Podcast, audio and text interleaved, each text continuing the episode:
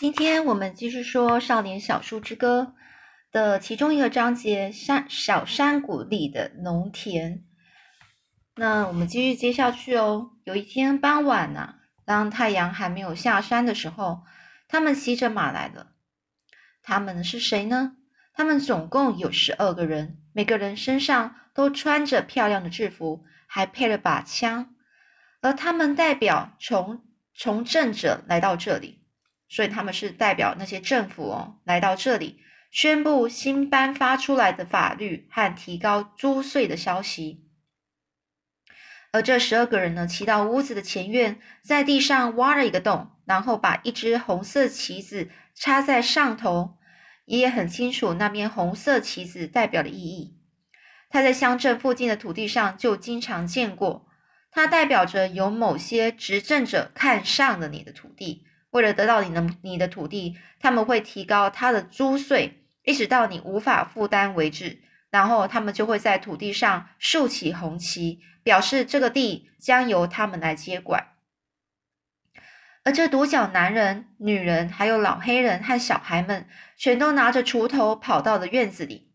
他们整齐的站在站成一列。爷爷看见那个独角男人突然抛下锄头往屋里跑，不一会儿，他走了出来，手上是拿了一把毛瑟枪。他举起枪，瞄准那那群官僚。这宗室突然间骑着马出现，小兵并没有跟着来。他下马走到了官僚和独角男人中间。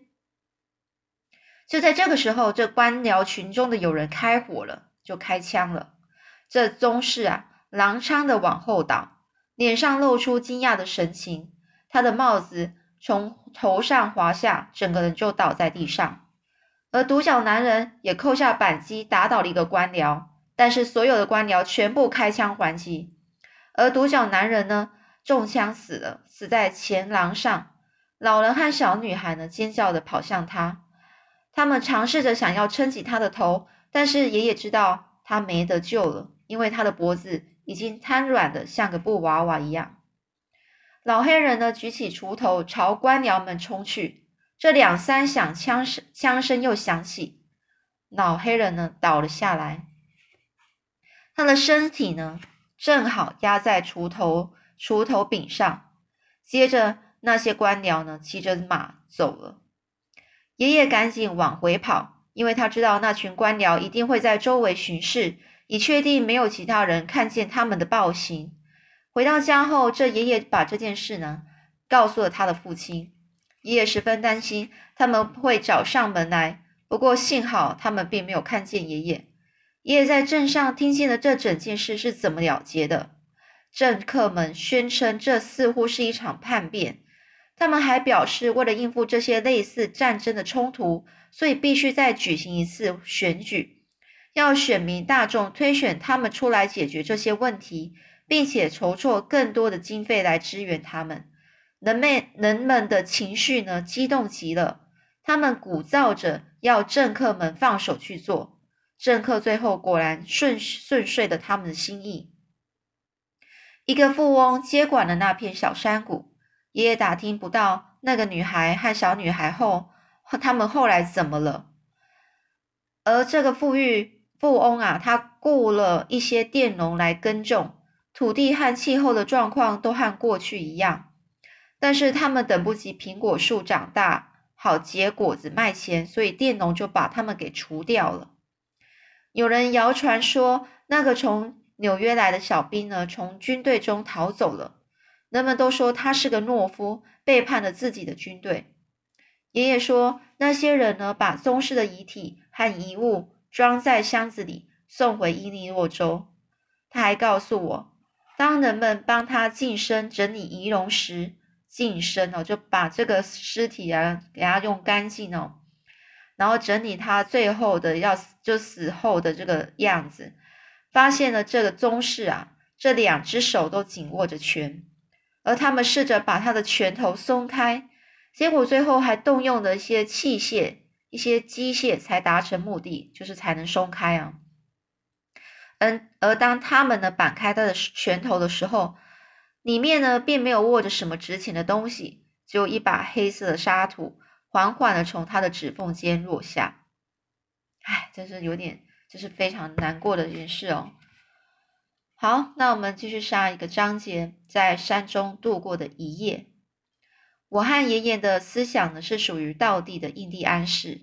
人们告诉我，这样的思想方式太过天真了。但是我知道，而且记得很清楚，爷爷对智慧的看法。如果有人说你天真，那也没什么关系，因为那个字里头也有好的含义。爷爷说，这样的想法可以让自己好过许多。我相信他的话，而且从那两个城市佬到我们山里来造访的事件中，可以证明他是对的。爷爷拥有一半的苏格兰血统，但是他的想法却是纯印第安式。他的情况啊，就跟许多的伟人一样，像是伟大的红鹰比尔哦魏瑟佛，还有马盖佛瑞大帝。还有马金托许先生，他们效法印第安人，将自己奉献给大自然。他们并不企图征服或是滥用自然，而是与它融为一体，在一起生活。所以他们才会热爱这种印第安式的意的思想，愿意他在自己心中发扬茁壮，因为这样他们的心灵才不会和其他的白人一样。爷爷告诉我。当印第安人有物品要交易时，他会把货带到白人那里，然后把他们放在白人面前，把那些货哦放在白人面前。如果这个他发现了白人那里没有他想交换的物品，他呢就会拎起货就离开了。白人不懂印第安的意思，还以为他是来送礼的，所以他们才会有印第安式的送礼人送礼人的字眼。意思是指一个人送了礼，然后又把它给收回的行为。但是事实上并不是这样的。如果印第安人真的要送你送礼物给你，他才不会招摇着让你知道，他只会偷偷的把礼物放在你看得见的地方，让你自己发现。爷爷说，印第安人呢把手掌朝上表示和平，告诉别人他没有带武器。爷爷认为这样的手势很合逻辑。但是大多数的人却只觉得好笑，白人则用握手来表示善意。虽然他们的外表或许掩饰的很好，但还是不放心，并且忍不住用手试试那个宣称自己是朋友的人袖子里有没有藏武士武器。你也对握手这种行为很不以为然。他说他很不喜欢当对方表示朋友的身份时。你还伸手试试他袖子里是不是暗藏玄机？暗藏玄机就是里面有没有什么其他的东西？那代表着你根本不信任朋友。我十分同意爷爷的看法。至于人们遇见印第安人时总喜欢问候“近日如何”，然后笑一笑的举动，爷爷说那已经是几百年来的习惯了。他说，当印第安人呢碰见白人的时候。白人总会开口问你近来心情如何，你家人过得如何，你的工作如何，你住的地方狩猎情况如何之类的问题。到最后，印第安人相信白人最偏好的主题就是问人如何，所以他想为了礼尚往来呢，礼尚往来就是你送我送我什么礼物，我就送你什么礼物哦。所以他说你问我什么，我就下次我就问你什么。当下一次呢，他在遇见那个白人时。也应该问候一下他过得如何，然后让那个王八羔子呢畅快的谈一堆如何如何。但是爷爷说，人们总是拿印第安人的礼貌行为当做笑柄。有一天呢，当我和爷爷把货送到入口小店的时候，这个张詹肯斯先生说，有两个从查塔诺家来的城市佬来到这里，他们开着一辆黑色的长型轿车。他们想要跟爷爷谈一谈，而这爷爷呢，抬起头来，帽子底下那双眼睛呢，是直瞪着詹肯斯先生说：“税务人员吗？”詹肯斯先生就说：“不是，他们和执法人扯不上关系。那两个人说，他们是从事威士忌买卖的，听说你的酿酒技术不错，想找你合作，弄个大蒸馏厂。”如果你答应了，应该会赚到不少钱才是。爷爷并没有吭声，吭声就是他没有任回回答任何，他没有回答哦。他帮奶奶买了一点咖啡和糖，我还是和平常一样。詹可斯先生生呢，似乎很急着想听爷爷的看法，但是他太了解爷爷了，知道就算是问了也是白问。詹肯斯先生就说：“他们说他们还会回来的。”爷爷又买了一点乳酪，我心里暗自高兴，因为我最喜欢乳酪。我们走出小店，并没有像往常一样在附近逗留，而是直接就往小径走去。爷爷走得很快，我几乎只能一直跑才追得上，更别提下，更别提停下来摘梅子和享受那那根糖了。我一回到木屋，爷爷就把那两个城市佬事情告诉奶奶。他说：“小树儿，你留在家里，我去蒸馏厂再多弄些枝叶，把蒸馏器给遮好。如果他们来了，赶快跑来通知我。”话说完了，他就往小山的小径上跑去。我坐在前廊把风，爷爷的身影才刚消失在山坡的那一端，那两个人就出现了。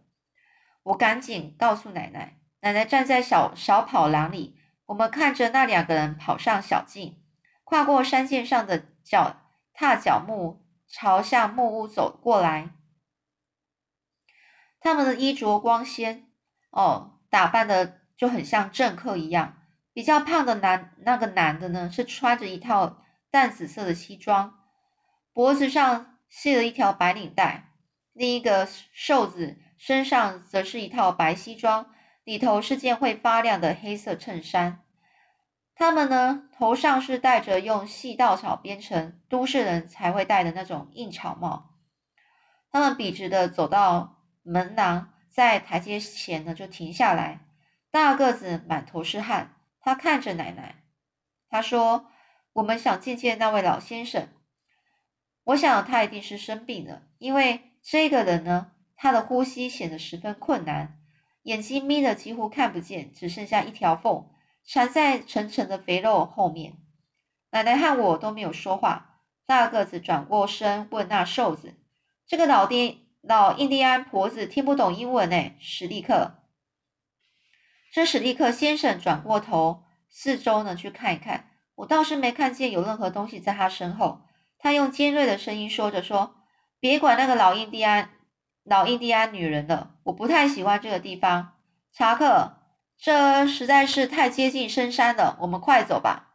这史蒂克先生的嘴唇上还留了小小的胡子。这查克先生就说：“你闭上你的嘴。”然后又用手呢把帽子往后推一推，露出他大光头。他看看坐在椅子上的我，他说着：“这个男孩子看起来很像是纯种白人诶，也许他听得懂英文。”孩子，你听得懂英文吗？我回答：“我想是的。”查克先生回头就看看这个史蒂克先生。哎，你听听看，他还会说“我想是的”呢。他们似乎觉得我的回答很有趣，两个人激动着哈哈大笑。我看见奶奶往后退，把忧郁男孩放了出去，他头也不回的就跑去通知爷爷。查克先生就问。你爸爸到哪里去了，孩子？我告诉他，我记不得我的父亲了，而现在和爷爷奶奶住在这里。查克先生说，他想知道爷爷上哪去了。我指指背后那条往山上走的这个小径。他从口袋里掏出一块钱，拿到我面前。孩子，如果你带我们去找你爷爷，这一块钱就是你的了。他的手指呢，戴了许多大枚的那种戒指。我一眼就看出他很有钱，这一块钱对他来说不算什么。我接下那一块钱，把它放进口袋。我的算术非常好，我知道就算和爷爷平分那一块钱，我也能把被基督徒骗走的五毛钱给补回来。我一边兴奋地盘算着如何使用这笔钱，一边带领头上的，一边带头爬上了小径。但是走着走着，我才想起来，我不能把他们带到蒸馏厂去。所以我朝那条往山顶的那个小径走去。当我们往山顶爬上去的时候，我觉得自己的行为似乎不太道德，而且我完全不知道接下来该怎么做。但是查克和史蒂克先生的心情却很好，他们脱下外套，远远的在我身后跟着。他们的皮带上都配配有一把手枪。史蒂克先生问我：“你不记得你的爸爸啦，孩子？”我停下脚步，跟他说：“我对我的父亲没有一点印象。”他又说：“那么你就是个私生子喽，不是吗，孩子？”我还没学到 B 开头的字，所以我并不懂私生子是什么意思。我只好回答他：“我想是的。”他们俩听了我的话之后，大笑起来，一直笑到咳到喘不过气才停止。我也笑了。他们似乎是一对很快乐的家伙。查克先生就说：“天哪，这里的动物可真多啊！”我告诉他：“我们山里的动物的确很多，有山猫，还有野猪。我跟爷爷还见过黑熊呢。”史蒂克先生想要知道最近有没有看见黑熊。我跟他说：“见是没见过，不过倒发现他留下的踪迹。”我指着路旁一棵留着黑黑熊爪痕的白杨树，你看，就在这里。我说，我就这样说。这查克先生像是被毒蛇咬到一样，惊跳到路旁，还不小心把史蒂克给撞倒在地。史蒂克先生气极了，他说：“去你的，查克！你差点把我撞到小径外去了。要是你把我撞到这里……”史蒂克先生指指路旁的万丈深渊，万万丈深渊就是那种。很低很低的，很很高，往下看呢是非常高的那种那种呃那种呃一个山谷，你可能掉下去就死定了哦。所以呢，这个他和这个这个这个谁查克啊，这个查克跟那个这史蒂克啊，这两个人啊，不约而同的探出身子呢，往看往下看。那小山涧在我们脚下远远的地方，小的几乎看不见。查克先生就喊着说。天哪！我老天爷啊！我们爬爬多高啊？要是从这里滑下去，不把脖子给跌断才怪呢！我告诉这一个查克先生说，我不知道这里有多高，但是我想他可能有一个高度了。我倒是第一次想过这个问题。当我们爬得越高，查克和史克史蒂克先生就咳得越加厉害，他们落后的距离也越来越大。有一次，我还得回过头去找他们。才发现他们俩呢，仰天张开四肢，躺在一棵白橡树底下。那棵白橡树的根部到处长满了毒常春藤，而他们正好是躺在它们的中间。这个毒常春藤长得是绿油油的，很漂亮。但是你最好别躺在它上头，它不但会把你刺得全身发痛，疼痛还会持续好几个月呢。我没有把这件事告诉他们，反正他们已经躺在上面了。而且我也不想再增加他们的麻烦，他们模样看起来是糟透了。这史蒂克先生抬起头来说：“听着，你这个小私生子，我们到底还要走多远呢？”这查克先生没有抬头，他闭着眼睛一动也不动的躺在这个毒常春藤的丛里。我告诉他们，就快要到了。我一直在想该怎么办才好。我知道奶奶会跟爷爷说我上山来了，爷爷一定会追上来。这样，当我们走到山顶时，我可以告诉查克和史蒂克先生，请他们坐下来等一下，爷爷马上就会来。如果事情真的那么顺利，那么这一块钱就是我的了。反正无论如何，我带他们找到爷爷了。那后来又是怎么样呢？我们下次再继续说喽。